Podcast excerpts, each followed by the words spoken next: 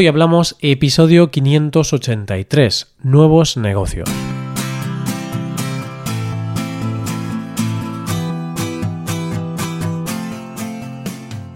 Bienvenido a Hoy Hablamos, el podcast para aprender español cada día.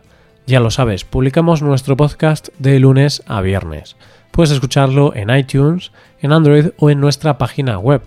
Recuerda que los suscriptores premium pueden acceder a la transcripción completa del audio y a una hoja con ejercicios para trabajar vocabulario y expresiones.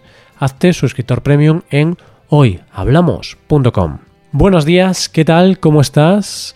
¿Qué tal el fin de semana? Espero que lo hayas pasado muy bien. Pero ahora olvídate de la diversión y de la relajación porque estamos a lunes y comienza la semana. Hay que trabajar, ya sea para tu jefe o en tu propio negocio. Pero para animar el que quizás el peor día de la semana, hoy te hablo de nuevos negocios que están en auge los últimos años. Hoy hablamos de los nuevos negocios.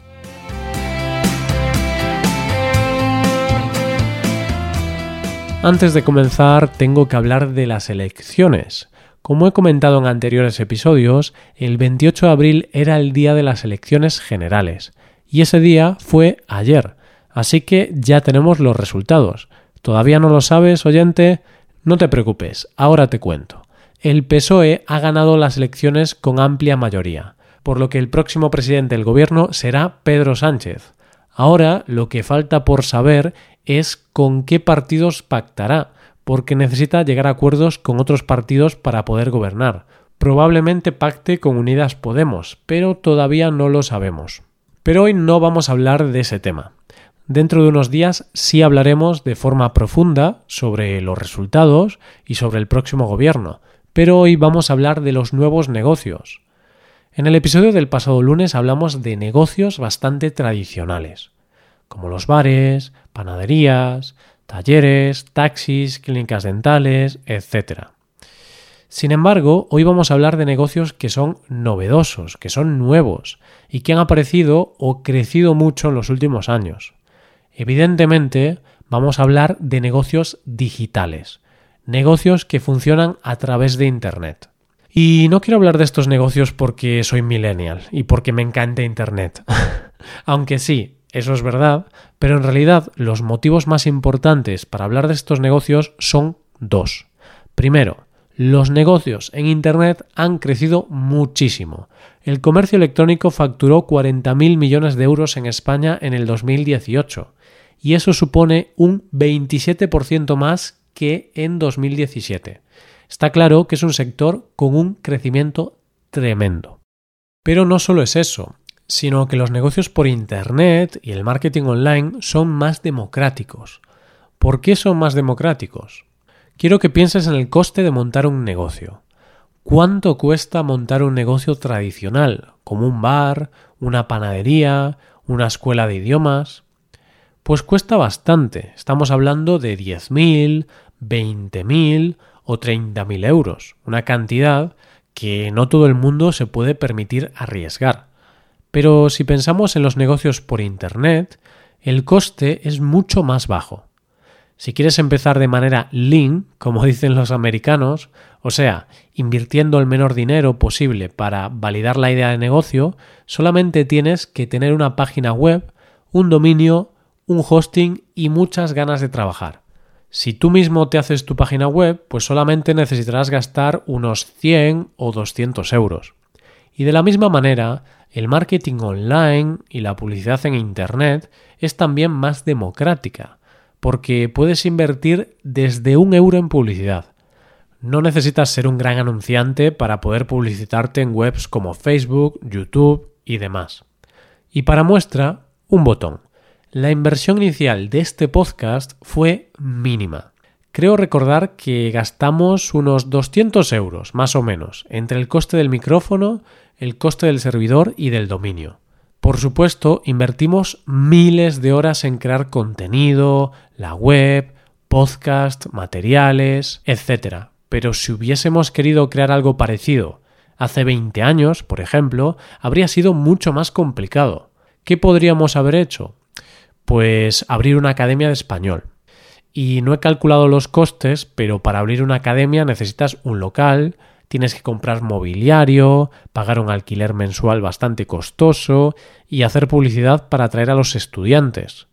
Podríamos haberlo hecho, claro, pero hay que ser realistas. Actualmente es mucho más sencillo y eficiente hacerlo a través de Internet. Y aquí voy a tratar el primer nuevo negocio, la creación de contenido digital, creación de contenido en Internet. Este negocio abarca profesionales como youtubers, influencers, podcasters, periódicos y revistas digitales y muchas cosas más. Las posibilidades son casi infinitas. Lo que tradicionalmente ofrecía la radio, la televisión, las revistas, periódicos o libros en papel, ahora podemos conseguirlo de forma más conveniente a través de Internet. Así que, en torno a esto, se han creado nuevas profesiones y nuevos negocios. El negocio es simple. Creas un contenido que interesa a una audiencia y después puedes rentabilizar esa audiencia vendiendo productos y servicios o haciendo publicidad de otras empresas. Habitualmente, cuando hablamos de contenido, podemos enfocarlo de tres maneras. Información, entretenimiento y educación. Si visitas un diario digital, ese contenido es mayoritariamente informativo pero seguro que también tienen secciones con contenido de entretenimiento y educativo. Hay algunos canales de YouTube que solamente crean contenido para entretener a sus seguidores, como todos esos youtubers que se graban jugando a videojuegos. Otro ejemplo es Hoy Hablamos. Aquí el contenido tiene como objetivo principal ser educativo, pero también hay un grado importante de entretenimiento y de información. Así matamos dos pájaros de un tiro, incluso tres. Por tanto, en el sector del contenido digital tenemos cosas como cursos online, ebooks, aplicaciones para móvil y muchas cosas más. Internet también ha propiciado la creación de negocios que son líderes en su sector, pero curiosamente no tienen de manera física lo que debería tener un negocio de su sector. Por ejemplo, piensa en el turismo, concretamente en los hoteles. Para ofrecer alojamiento a las personas necesitas tener un hotel, un gran edificio con muchas habitaciones. ¿Y cuál es una de las empresas más grandes de ese sector? Booking, una empresa que no tiene hoteles, es simple intermediaria entre huéspedes y hoteles de todo el mundo. Ocurre lo mismo con Airbnb. Es una empresa enorme, es la mayor empresa de apartamentos turísticos del mundo pero no son dueños de los apartamentos, son meros intermediarios. ¿Y qué me dices de una de las empresas más grandes de transporte de viajeros? Uber. No tienen coches en propiedad. Los coches son propiedad de los conductores. Es que, de verdad, es increíble cómo está cambiando el mundo. Es cierto que esto tiene una parte negativa, y es que en algunos casos, pequeños negocios o negocios que llevaban toda la vida trabajando tienen que cerrar porque no pueden competir. Y eso sí que es triste. Pero los avances y las comodidades que estamos consiguiendo son increíbles. Otro negocio en Internet es el comercio electrónico, la venta de servicios y productos a través de Internet. En algunos casos, los creadores de contenido también tienen una tienda en la que ofrecen servicios o productos para sacar partido de esa audiencia. Una de las mayores empresas de comercio electrónico es Amazon. Está en la mayor parte del mundo y es, sin duda alguna, la empresa dominante del mercado. Domina porque siempre ofrece los precios más baratos y su sistema logístico es muy bueno por lo que ofrece también envíos muy rápidos y una buena atención al cliente. Este es un sector donde todavía hay muchas oportunidades de negocio. Está claro que la oportunidad de negocio está en aquellos productos o servicios que no compitan directamente con Amazon o con otras grandes empresas. Porque si quieres montar una tienda online de venta de móviles, pues va a ser difícil competir. Pero, por ejemplo, una tienda de maquetas de trenes puede ser una buena idea de negocio. Es un nicho de mercado donde Amazon u otras empresas no ofrecen muchos productos. En ese nicho yo creo que un e-commerce específico podría funcionar muy bien. Otro ejemplo de nuevo negocio exitoso es Hawkers, una marca de gafas española. Esta empresa fue creada en diciembre del 2013 por cuatro españoles y consiguieron facturar millones de euros y posicionarse como una de las marcas de gafas más vendida en España. Todo esto a través del comercio electrónico, por supuesto. Hay que destacar que ahora sí tienen tiendas físicas, tienen unos 40 puntos de venta físicos, pero su estrategia se centra en Internet. Y estas tiendas son simplemente para hacer branding con el objetivo de conseguir más reconocimiento para la marca. También otra modalidad de comercio electrónico que está en auge es la comida a domicilio. Just Eat, Deliveroo, Globo, hay muchas empresas que reparten comida a domicilio y hoy en día casi todos los restaurantes ofrecen esta modalidad. ¿Y por qué crece tanto esto? Porque somos unos vagos, no queremos salir de casa y no nos apetece cocinar. Entonces, si unimos estas dos cosas, la comida a domicilio es perfecta para solucionar este problema. Por último, quiero hablar de un sector que está creciendo mucho en España, y es un sector muy controvertido. Te hablo del sector de las apuestas. El juego está en crecimiento. Cada año se abren más locales de apuestas y aparecen más empresas que se dedican a esto. En 2018, el juego online movió en España un total de 17.349 millones de euros.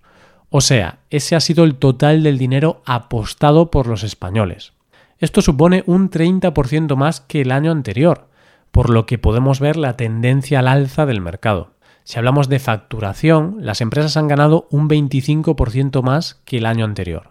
Antes he dicho que este sector es controvertido porque mm, hay muchas personas que sufren ludopatía, tienen adicción a las apuestas y esta adicción causa problemas económicos e incluso familiares o de salud.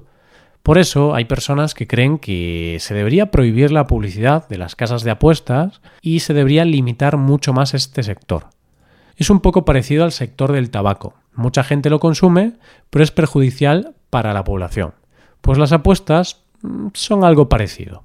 Y ya estamos llegando al final. ¿Qué te parecen estos sectores, negocios y profesiones en crecimiento? ¿Se te ocurre algún otro negocio que es muy popular hoy en día? Deja tu comentario en nuestra web. Este ha sido el último episodio de este tema del mes. El mes que viene comenzaremos un nuevo tema.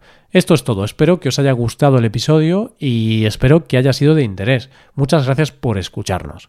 Por último, te recuerdo que puedes ver la transcripción completa y una hoja de ejercicios para trabajar vocabulario y expresiones en nuestra página web.